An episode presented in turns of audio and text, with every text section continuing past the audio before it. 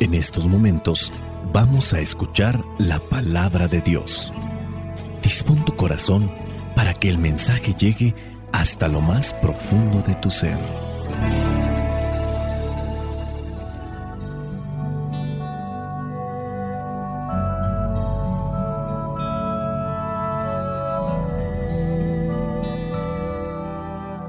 El Evangelio que la iglesia nos presenta en esta fiesta de Santa María Magdalena corresponde a Juan, capítulo 20, versículos del 1 al 2 y del versículo 11 al 18.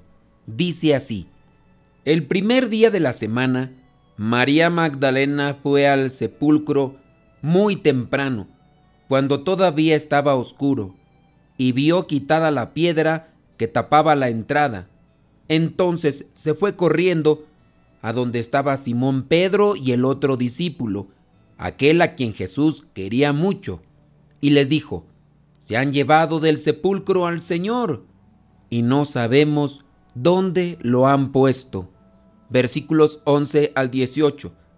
María se quedó afuera, junto al sepulcro, llorando, y llorando como estaba, se agachó para mirar dentro, y vio dos ángeles vestidos de blanco, sentados donde había estado el cuerpo de Jesús, uno a la cabecera y otro a los pies.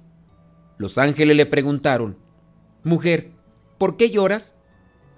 Ella les dijo, Porque se han llevado a mi Señor y no sé dónde lo han puesto. Apenas dijo esto, volvió la cara y vio allí a Jesús, que no sabía que era él. Jesús le preguntó, Mujer, ¿por qué lloras? ¿A quién buscas? Ella pensando que era el que cuidaba el huerto, le dijo, Señor, si usted se lo ha llevado, dígame dónde lo ha puesto, para que yo vaya a buscarlo. Jesús entonces le dijo, María. Ella se volvió y le dijo en hebreo, Rabuní, que quiere decir maestro. Jesús le dijo, No me retengas, porque todavía no he ido a reunirme con mi Padre. Pero ve y di a mis hermanos que voy a reunirme con el que es mi Padre y Padre de ustedes, mi Dios y Dios de ustedes. Entonces María Magdalena fue y contó a los discípulos que había visto al Señor, y también les contó lo que él le había dicho palabra de Dios. Te alabamos, Señor. Señor Jesucristo, nuestro divino Salvador. Gracias te damos por tu infinito amor. Te escuchamos en la palabra te recibimos y adoramos en la Eucaristía, te servimos en los hermanos.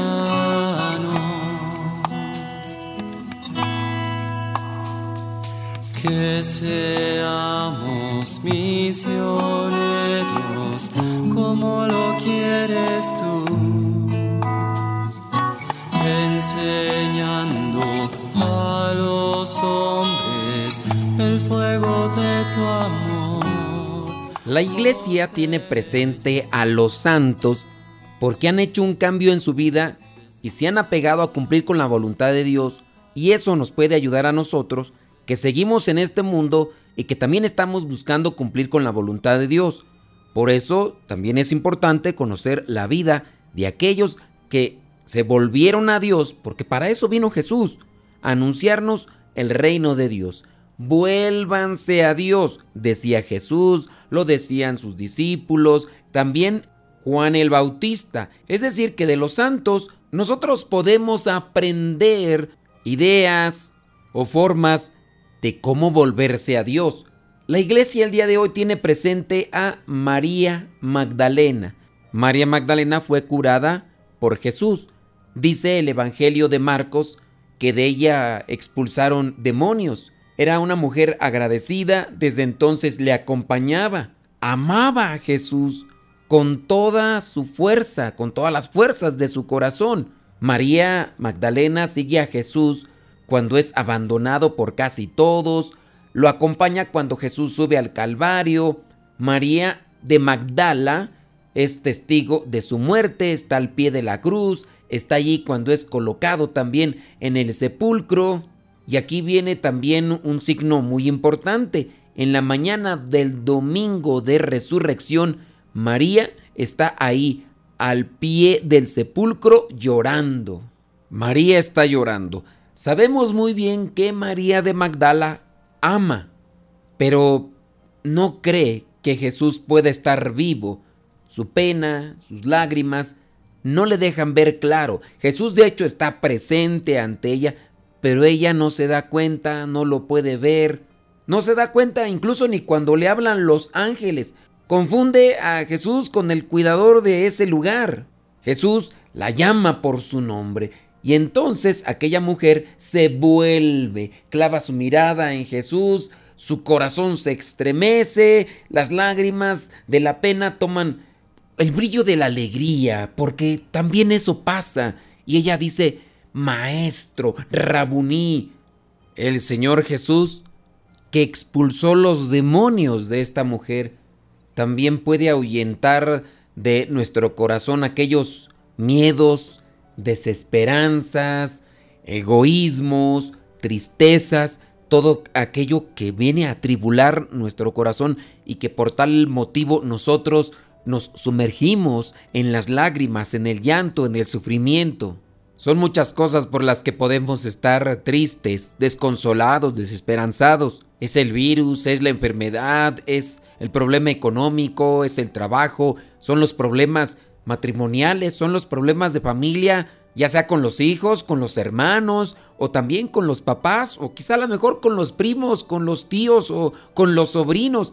Los problemas nunca faltan, siempre están presentes, pero estos vienen a tener más repercusión en nuestras vidas cuando nosotros estamos más débiles, más frágiles. Jesús le pregunta a esta mujer, ¿por qué lloras? ¿A quién buscas? Estas son preguntas que trascienden no solamente son cuestionantes para ella, son también cuestionantes en la actualidad para cada uno de nosotros, en diferentes circunstancias.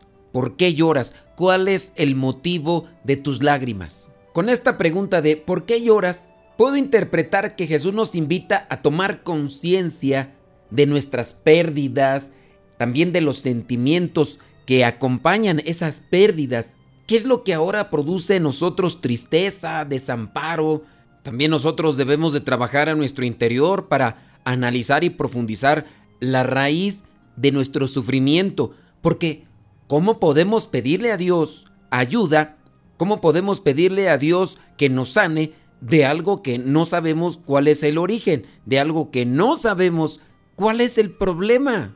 Si en su caso somos personas que no estamos padeciendo esto, no estamos sufriendo esto, también es algo que debemos de recapacitar, que debemos de reflexionar para ayudar al que camina a nuestro lado y que está sufriendo.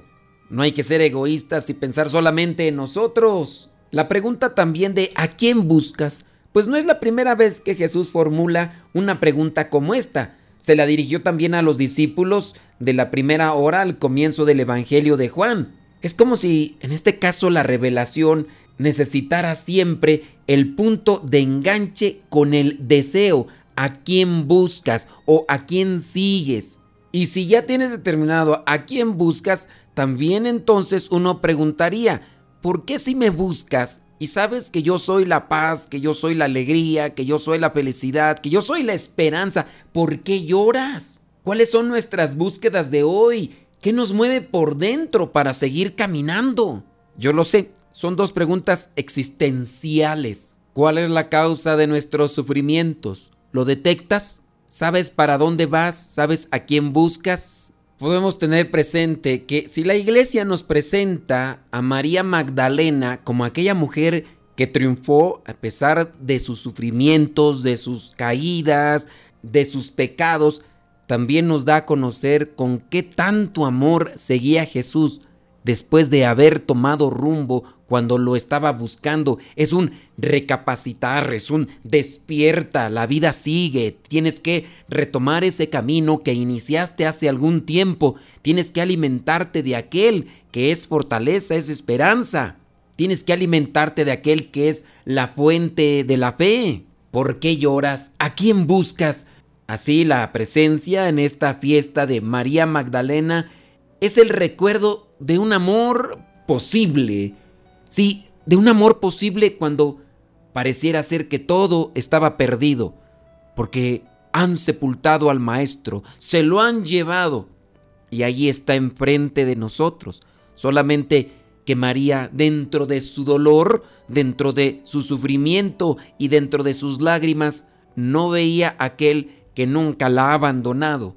La experiencia de María Magdalena con Jesús le hace mirar y le hace incluso experimentar que más allá de la muerte, del dolor, del sufrimiento, hay algo más grande, más fuerte, y es su amor.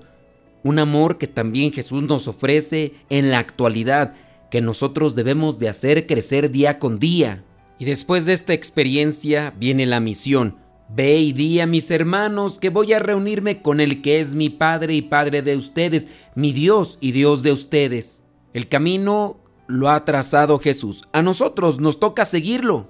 Si somos fieles en su seguimiento, llegaremos también ante su presencia. No importa qué tan grandes sean nuestros miedos o nuestros temores. En cada uno de nosotros está el enfoque que le damos y también conforme a lo que cultivamos, o el miedo o el amor, o el temor o la valentía. María Magdalena recibe esta misión de Jesús y aun cuando estaba con aquellos temores y aquellas angustias, éstas no le detuvieron. Y dice el versículo 18, María de Magdala fue y contó a los discípulos que había visto al Señor. Y después de la experiencia viene el mensaje. Les contó lo que él le había dicho. No fue un discurso teológico, no fue un discurso de hermenéutica y exégesis profunda. Solamente era, ve y di a mis hermanos que voy a reunirme con el que es mi Padre y Padre de ustedes, mi Dios y Dios de ustedes.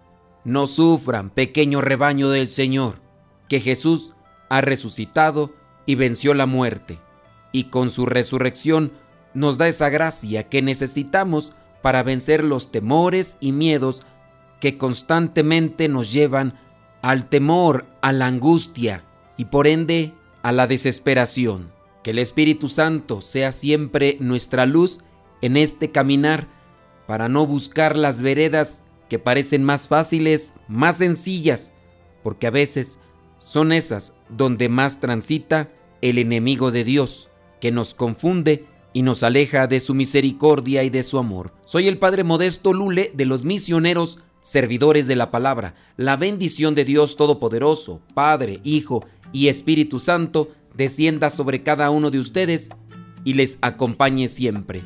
Vayamos a vivir la palabra. Lámpara es tu palabra para mis pasos, luz en mi sendero. Lámpara es tu palabra para mis pasos luz en mi sendero.